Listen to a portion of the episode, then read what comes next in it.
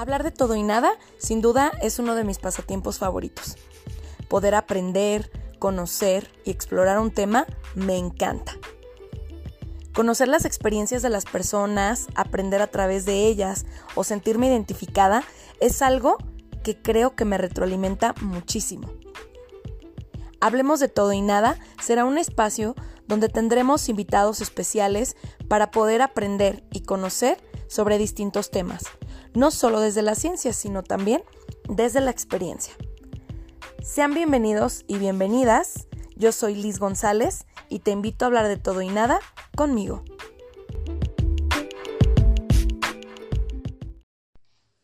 Hola, hola, ¿qué tal? Pues sean bienvenidos y bienvenidas a este nuevo capítulo de Hablemos de todo y nada. Yo soy Liz González y estoy encantada de que estés en este día escuchando este nuevo capítulo. Y pues bueno, el día de hoy vamos a hablar sobre un tema que creo que para todos es de interés y que pareciera que se habla demasiado, pero me parece que todavía hay muchas cosas al aire respecto a este tema y es nada más y nada menos que los mitos del amor romántico. En ocasiones se habla mucho de este tema, pero a veces desde la desinformación, a veces desde el simple hecho de vender, porque también ha sido un tema que se ha vuelto muy comercial. Y pues bueno, es una realidad que hemos vivido y crecido con las películas de Disney, con los romances de telenovela, con todo aquello que se aleja totalmente de lo que es verdaderamente el amor. Y pues bueno, esto viene a generar situaciones que pueden complicar las relaciones de pareja. Y pues para eso el día de hoy tenemos una super invitadaza, una amiga de antaño, nos la conozco desde hace muchos años y pues bueno, aunque a veces ni nos vemos porque es, es muy vagabunda, la muchacha se va para todos lados y, y se va a pasear a muchos lados, pues bueno, el día de hoy coincidimos y pues bueno, ella es licenciada en psicología y además es feminista. Ella es Susi Navarro y pues bueno, Susi yo encantadísima de tenerte este día aquí en Hablemos de todo y nada. Bienvenida. Hola Liz, muchas gracias por la invitación. Sí soy bien vaga, pero aquí estamos para lo que se necesite. Sí, este, moviendo tu agenda contra viento y marea para poder estar el día de hoy aquí. Ya vamos a quemar la agenda para que ya no estorbe. sí, pero pues bueno, eh, bienvenida Susi. Gracias. Este, un placer tenerte este día y pues bueno, eh, pues me encantaría que nos puedas hablar de este tema que yo sé que es un tema que, que manejas y bueno, lo platicábamos antes de empezar que si hablamos de desromantizar, pues hay un montón de opciones y podríamos grabar aquí 10 temporadas del podcast. ya luego te haré invitaciones futuras para que sigamos hablando. Voy a hacer una agenda para eso. Por favor. Pero el día de hoy es específicamente del amor romántico, así que pues cuéntanos qué, qué nos traes el día de hoy. Bueno, pues evidentemente es un tema muy extenso. Claro. Y como dices, se trabaja desde la desinformación o más bien crecemos en la desinformación esperando un amor, ¿no? Irreal claro, o ideal. Pero ¿qué significa o qué conlleva esto? Pues entonces nos comemos o consumimos todos los mitos que se nos venden acerca de lo que tiene que ser, ¿no? Porque entonces hablamos de qué es el amor de verdad, ¿no? Y entonces todas las personas tenemos diferentes ideas, diferentes definiciones, incluso diferentes expectativas. Claro. Pero aquí la duda para mí no sé, para los que nos escuchan, es qué idea tenemos nosotros o de dónde viene esta idea, cómo la conformamos, claro. en base a qué la formamos, ¿no? Y pues entonces hablamos de amor romántico. A mí me hacía mucho ruido, ¿no? Cuando empezaba con estos temas el pensar, pero ¿por qué romántico? Ajá. ¿Qué tiene de malo que sea romántico? Lo romántico es bonito. Sí, claro. me gusta hacer cursi. Ya, ¿no? por dos. Ajá, o sea, ¿qué, qué tiene de malo? ¿Por qué tiene que estar mal, no? Bueno. Y entonces entiendes poco a poco que el romantizar, o sea, que lo romántico no está mal. Claro el problema es romantizar situaciones de violencia, de desigualdad, este, tóxicas, como se utiliza ahorita el término. Ajá, para todo. Ajá. Entonces, pues conlleva con pues un montón de cosas, ¿no? Claro. Los mitos del amor romántico que existen y que y abundan en nuestra vida. Por ejemplo, el mito de la media naranja. Ajá, ¿no? sí, O sea, claro. Que creo que es como el más conocido. Sí, ¿no? El, el, el que se está trabajando un poquito más desde redes sociales, Sí. desde este trabajo de, no, pues que la autoestima y que no sé qué, y que no somos personas incompletas. Bueno, desde Claro. ahí, ¿no? Empieza a movilizarse esa parte, claro. a desmitificarse, Sí. ¿no? Lo que es la, roman- la romantización de algo en específico, y en este caso el amor. Claro, y de buscar una mitad, porque eso es algo que siempre se ha vendido, ¿no? Exacto. Y es, pues, si, si yo quiero una sandía en vez de una naranja, ¿por qué tiene que ser naranja? O un, melón, o sea, ¿no? Y es esa parte. Incluso también aquí yo podría cuestionarme el, ¿de verdad quiero algo? O sea, ¿de Ajá. verdad necesitaría que tener una sandía, un Ajá, melón, una naranja? O me gusta estar sola. Ajá, o por qué, por qué Claro. esa necesidad de buscar Claro. una mitad. O sea, en realidad no somos personas incompletas. No, O sea, nacimos completas. claro. Esa es la realidad. Y entonces esa idea ya vendida y metidita ahí en nuestras entrañas de pensar que para que nuestra vida esté completa, para que tengamos plena felicidad, necesitamos una mitad o necesitamos a alguien con quien compartir, específicamente hablando del amor, ¿no? Claro, claro. Porque que tiene entonces- que ser una pareja. Ajá, cuando hablamos de este tema, no pensamos en que compartimos todo el tiempo con muchísimas personas, Claro. incluso con personas que a veces no queremos compartir, ¿no? Y, y entonces es como, ¿de dónde surge esta idea de que para que mi vida esté completa, para que de- mi vida llegue al punto de satisfacción al que tiene que llegar, tengo que encontrar esa pareja ideal, esa alma gemela que me va a acompañar por el resto de mi vida, ¿no? Ajá. ¿Por qué un alma gemela? ¿Qué significa un alma gemela? Sí, claro. O no, a mí, a mí me cuestiona mucho pensar en, necesito entonces estar el resto de mi vida con una persona, pero ¿qué significa? O sea, ¿qué conlleva eso? Sí, claro, y, y ver si realmente lo quieres, porque creo que a veces también esa parte no, nadie nos enseña a cuestionarla, ¿no?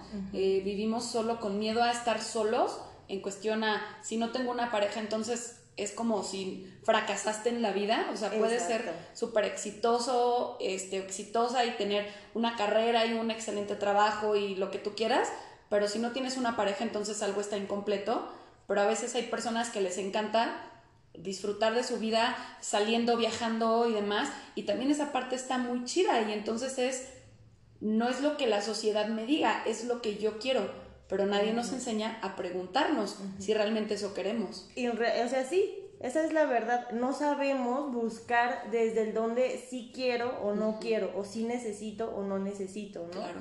O sea, porque incluso puedes no tener nada en tu vida y decir, así soy Estoy bien. feliz. Claro.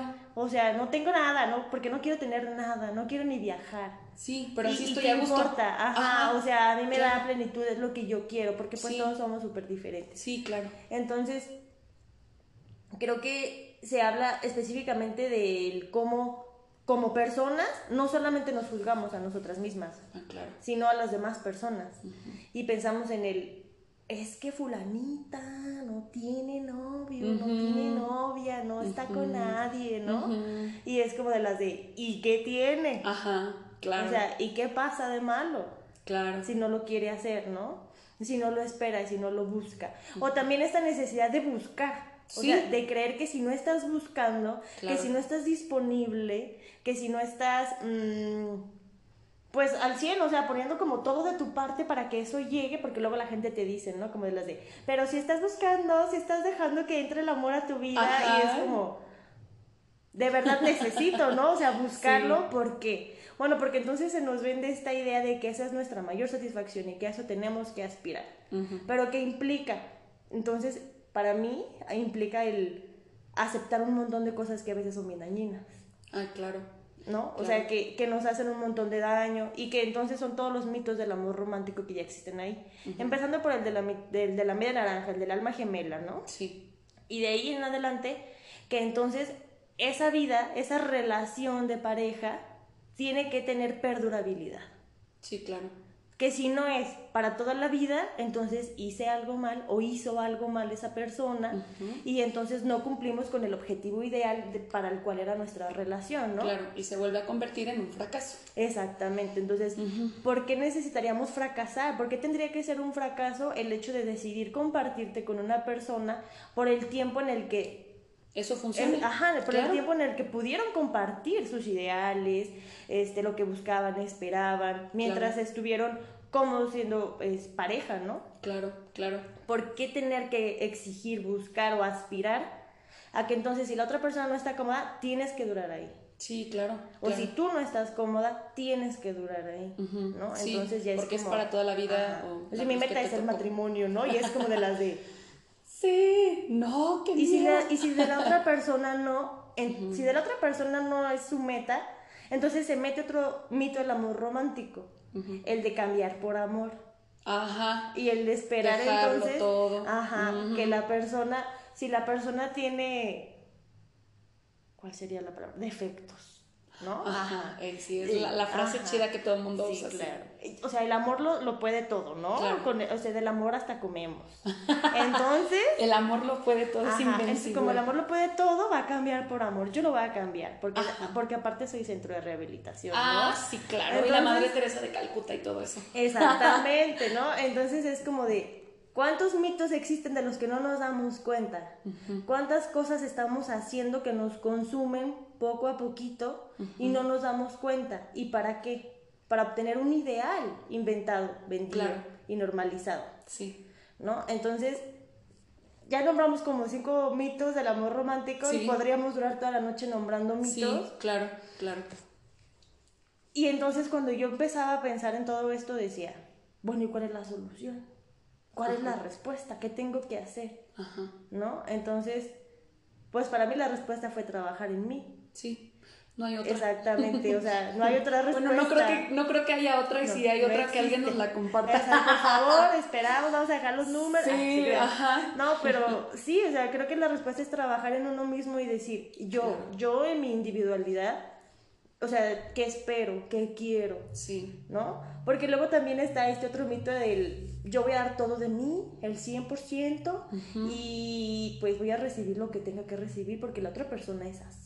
Sí, claro, ¿no? porque e, esa es otra parte, ¿no? El, el decir yo soy así es el pretexto, lo digo con todo respeto, es el pretexto más pendejo para no movernos, sino cambiar y no, crecer, ¿no? Exacto. Y es como, como si fuera una especie de resignación, ¿no? Como yo te doy todo de mí en la relación, pero si tú nada más me das un 20% del 100 que yo te di, está bien. Porque luego nos venden otra cosa que es, tienes la pareja que mereces. Ajá. Y entonces, y, y entonces es como, ah, pues si mi pareja solo me da el 20%, pues es lo que merezco. Entonces, ah, bueno, gracias. pues ni modo, gracias, me estás haciendo un paro, ¿no? Así, pues no, o sea, no va desde esa parte, ¿no? No, jamás.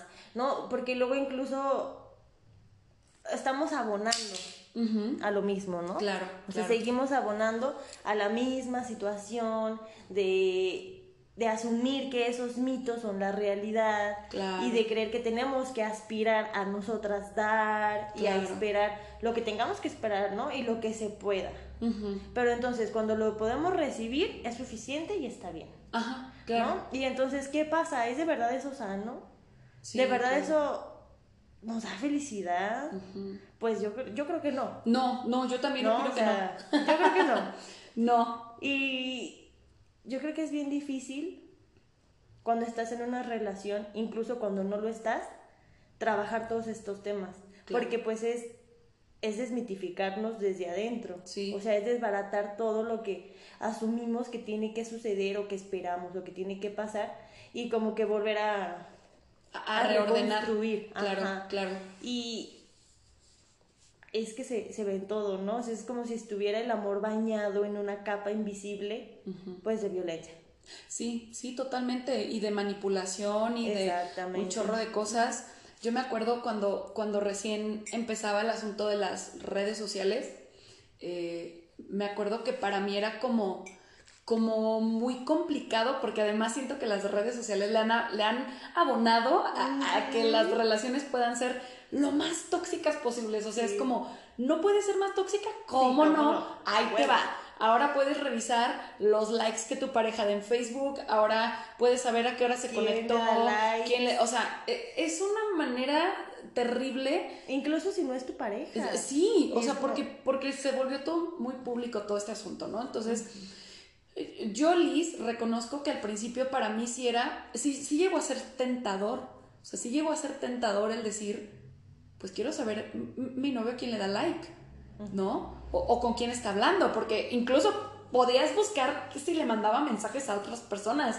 Y dices, entonces, eh, eh, en ese momento eh, yo estaba en un proceso, este, que, fue muy, no sé, yo creo que ha sido el, no puedo decir que el más cabrón de mi vida, pero sí de los más fuertes, porque fue como cuando empecé a trabajar mucho conmigo y con, mi, con mis inseguridades y demás. Y después decía, ok, le decía a mi terapeuta, es que sabes qué, o sea, siento la necesidad, pero no lo quiero hacer porque sé que no está bien y porque sé que eso me va a agobiar más. Entonces ya era como regresarme y preguntar, pero ¿para qué lo quiero hacer? Pues para ir a darme en la madre, para ver si con la si, si está hablando con otras y si esas otras son más bonitas que yo o son más o sea, dándole desde mi propia inseguridad para reforzar. ¿Y de dónde surge esa necesidad? Claro, desde la, desde la inseguridad, o sea, y es porque es, vamos desde la herida tratando de comprobar todas esas teorías inconscientes que traemos, ¿no? Sí. Entonces... ¿Sabes qué he identificado en redes sociales? Ajá. Que el o sea, esta super magia, ¿no? De la toxicidad y si no tienes una tóxica en tu vida, si no tienes un tóxico en tu vida, se normalizó de una manera terrible. Se romantiza horriblemente. Sí. O sea, seamos sinceras, esa toxicidad es súper insana, es está llena, cargada de inseguridades, de celos, de desconfianza, de, de violencia. Claro, manipulación, violencia control excesivo y, se cae a dependencias terribles donde llegas al punto de pensar que si la otra persona no está en tu vida, te vas a morir. Y entonces... Y yo siento, ¿sabes qué? O sea, que es muy difícil trabajarlo. Sí. Pero, ¿por qué? Porque viene desde la despersonalización. Ah, claro. Entonces, como, como individuos nos despersonalizamos. Claro. Y entonces, pues tomamos, ¿no? O sea, de todo donde podemos, lo que entonces está bien visto, bien vendido o súper normalizado, y decimos, güey, pues si, si ser tóxica está cool, pues va a ser bien tóxica. Sí.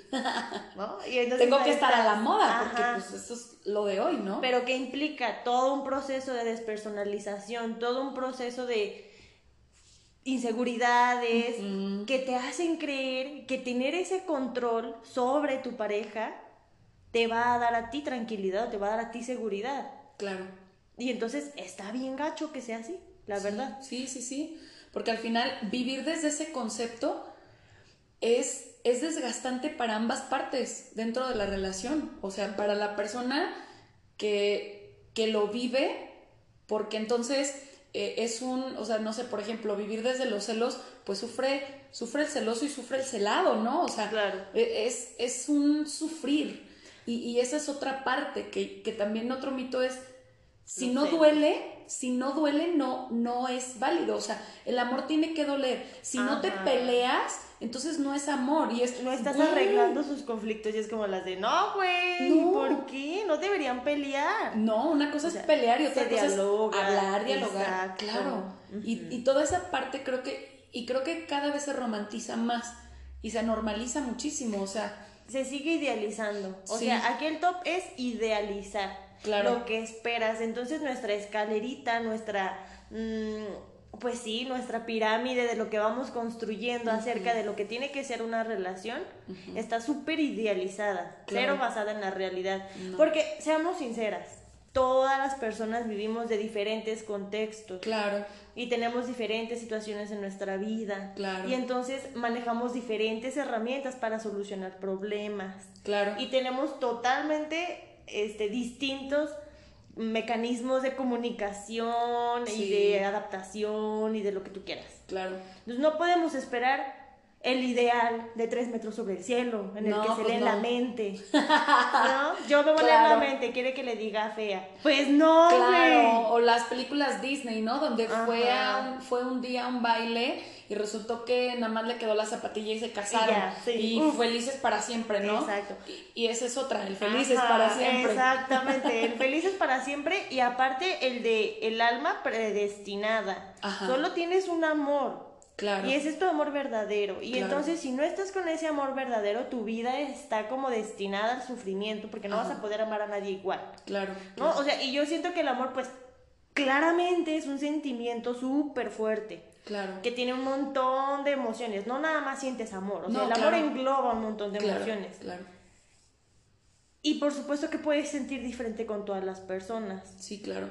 Pero eso no quiere decir que debes dejarte, de, de- o sea, dejarte, abandonarte, dejar de sentir, Claro. ¿no? Porque ya no estás con quien tú creíste que fue el ideal, el correcto, porque no existe. Claro. O sea, eso no existe. Es- me vas a Es decir que que, eso vas se a dejar ¿no? de querer a tu familia, vas a dejar de querer, no sé, a personas a las que has querido toda tu vida. Claro, claro. Eh, la cuestión es, sabes que, o bueno, eso yo lo digo muy desde mi experiencia personal, creo que el amor se construye todos los días. Claro. Y, y la cuestión es que hay- aquí viene otro mito, ¿no? La parte de cuando tú amas, eres fiel. Güey, la felicidad, perdón, la fidelidad este, e- es algo que, que tú eliges. La fidelidad es una elección.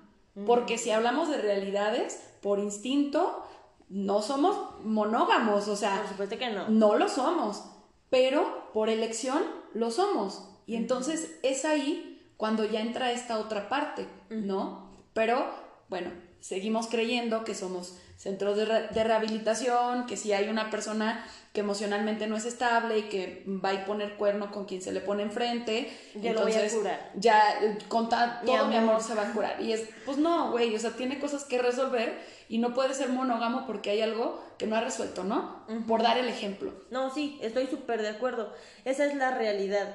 Asumimos, o sea, es como si el comenzar con una relación, aunque no implique el título de noviazgo, ¿no? Ajá. O sea, el comenzar a compartirte de una manera amorosa con cualquier persona.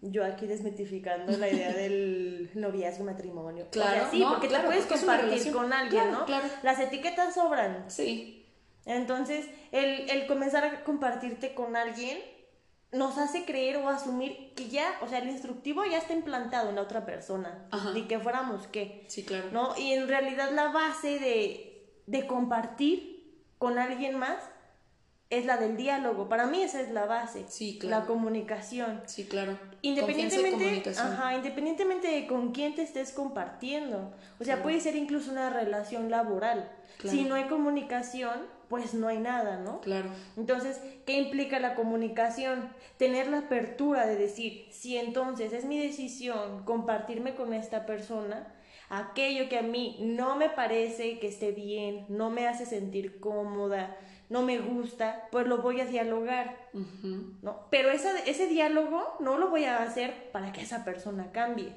Claro. ¿Por qué? Porque todo se dialoga y entonces siempre tiene que haber acuerdos.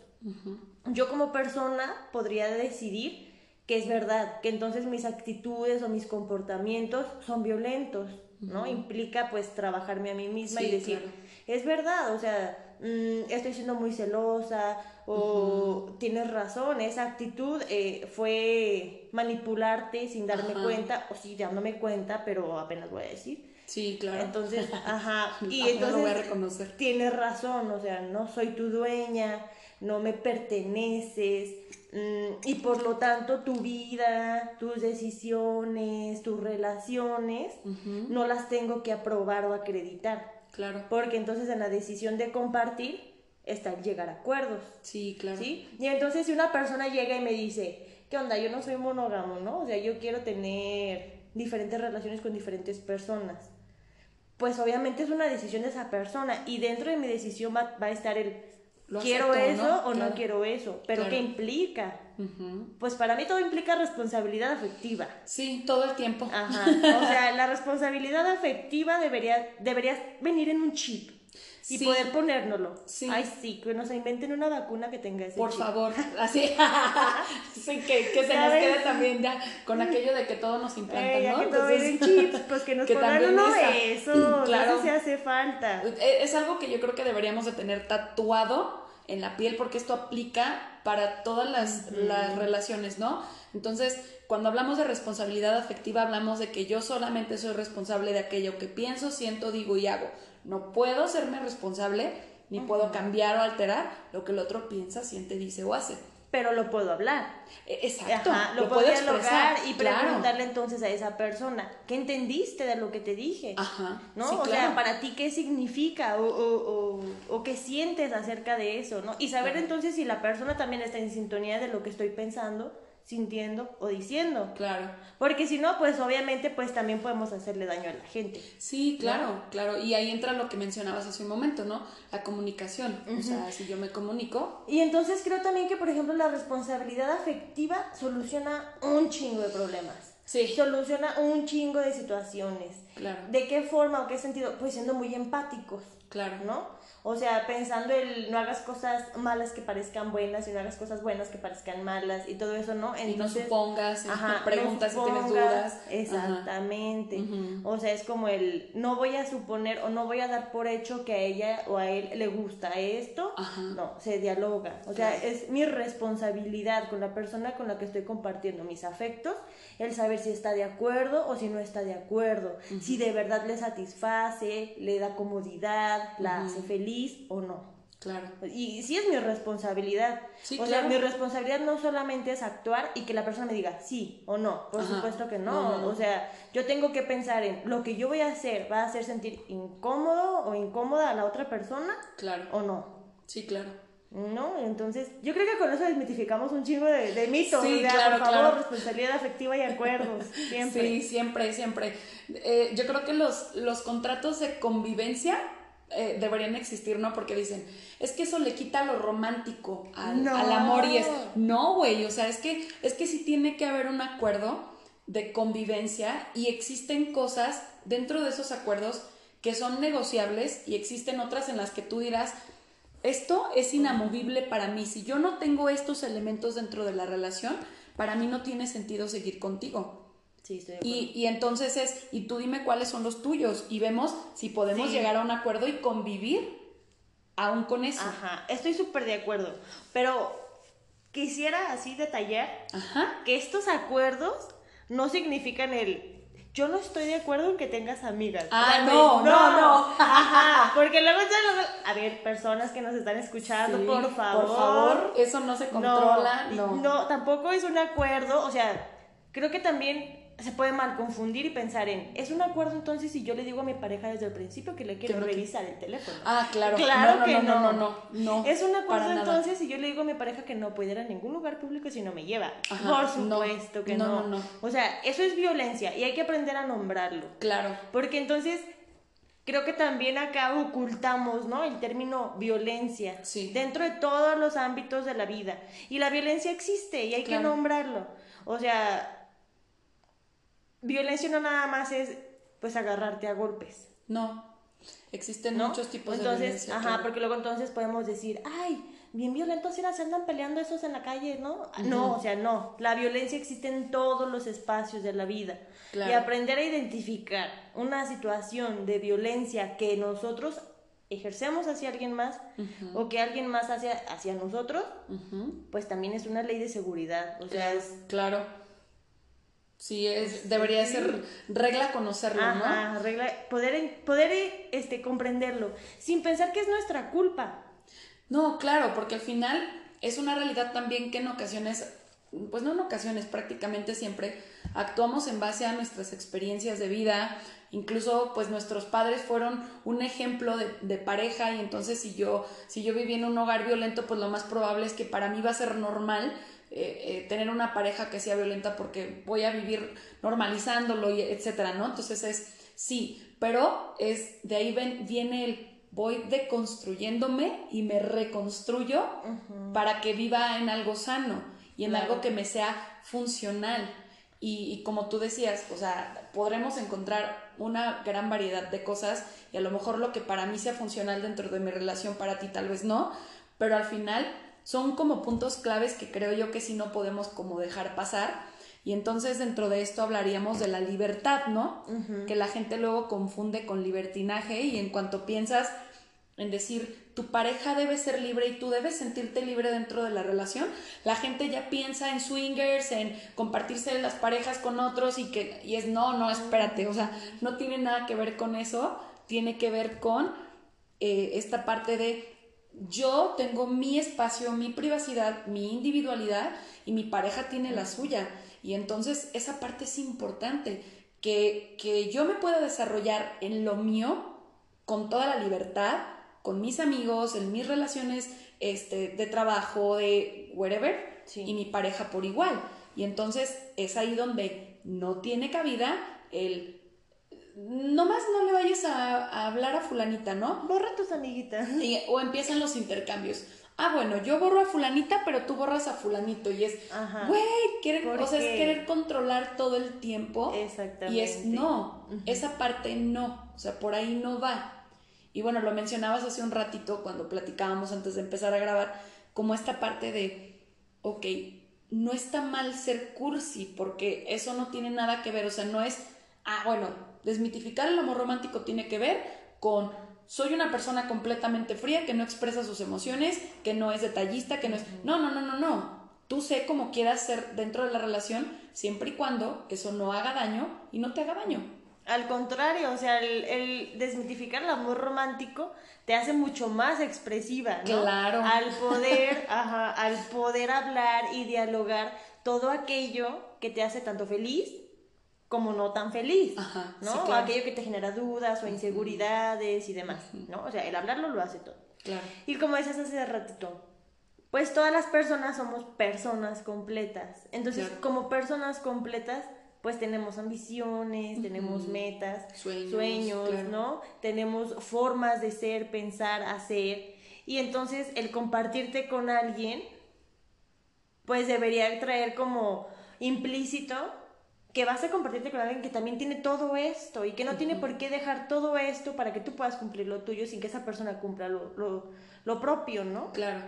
Y que es otro mito, ¿no? Del amor romántico. O sea, al final de cuentas, el pensar, es que todos los mitos son casi iguales. Sí. No, todos son diferentes, pero todos nos llevan a lo mismo. Todos nos llevan a lo mismo, a que está bien cañón pensar que el amor es omnipotente, omnipresente, que puede con absolutamente todo y que todo lo que haga con que el fin sea el amor está bien. Ajá. ¿No? Incluso el dejarme a mí de lado. Sí, o, claro. O el no pensarme, no sentirme, el no ponerme atención con tal de que el amor esté como yo quiera que esté, está bien. Sí, claro. Y eso nos lleva de cierta manera a traicionarnos a nosotros mismos, porque a veces desde esa ideología podemos comenzar a permitir muchas situaciones y romantizar un montón de cosas que no son sanas, que me lastiman, pero que al final digo, pues no, pero es que tiene que ser así, ¿no? Y es que duele cuestionarnos. Claro. Es doloroso el cuestionarnos, ¿no? Sí. Pero es, por ejemplo, cuestionémonos el mito de la fidelidad. ¿Por qué nos duele tanto el poder cuestionarnos o pensar que no es implícita la fidelidad? Ajá. Pero no nos podemos ser fieles a nosotras mismas. Claro. ¿No? O sea, ¿dónde está esa fidelidad que es para mí la más importante? Claro. ¿No? Sí, si yo no me soy fiel a mí, entonces está muy cabrón. Que también implica un proceso bien enorme. Sí, claro, se trabaja. Sí, sí, sí. Pero, pero existe. Claro. y el poder cuestionarnos Creo que es bien precioso, la verdad. Sí, claro. O sea, es bien doloroso, pero también es muy bonito porque entonces puedes aprender un montón de cosas. Como aprender de verdad qué quieres. Incluso qué quieres compartir y qué no quieres compartir. Claro. Porque también entonces pensamos que es una regla implícita el si me comparto con alguien, tengo que compartir todo. Todo, sí, claro. Y, tiene que saber la relación que sea, ¿no? Porque también aplican las amistades, y todo. Sí, romantizar eres mi mejor amiga, tienes que saber todo, de mí. Aquí las cagué. Todo. no, sí, o sea, la verdad es que la romantización del compartirte con las personas es un pedo.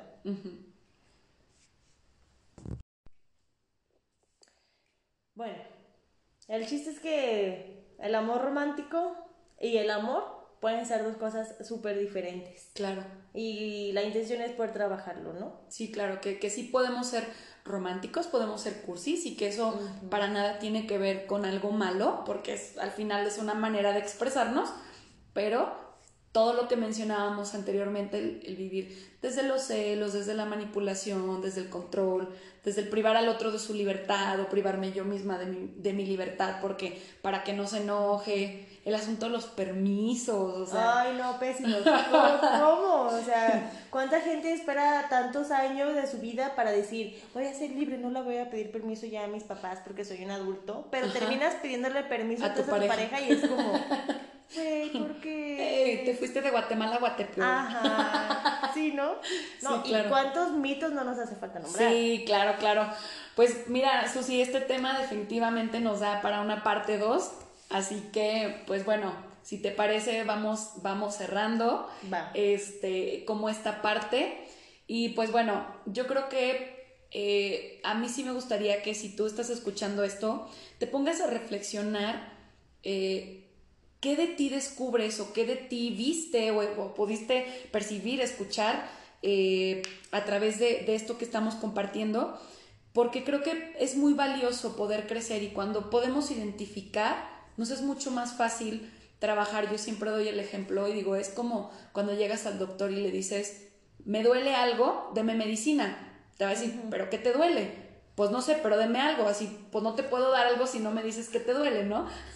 entonces es, bueno, desde ahí comienza el, el autodescubrimiento, cuando yo entonces puedo identificar en qué cosas tal vez eh, estoy no fallando, pero a lo mejor donde tengo áreas de oportunidad y puedo mejorar, entonces, pues bueno, eh, invitar a que, vayan reflexionando para que puedan comenzar a trabajar o si identifican algo en sus parejas. Ojo, esto no significa que si identificaron algo tienen que ir a terminar a su pareja, sino... O sí. O sí, si lo quieren, claro, pero este, si no es, ok, lo puedo identificar y puedo trabajar y mejorar, ¿no? No, y creo que importante de mencionar. Es un tema que tiene un montón de desconocimiento. Y el no conocer sobre este tema no es, no, o sea, no es sinónimo de que estés mal como persona. Claro. Sino que, pues, tenemos que aprender, ¿no? Y podemos darnos la oportunidad de aprender. Y no necesariamente tienen que aprender, pues, solas, ¿no? Ocultas ahí en un lugar. Y, ay, tengo que aprender para ver si mi pareja no es bien violenta conmigo. O sea, no, podemos hacerlo juntas también. Claro, claro.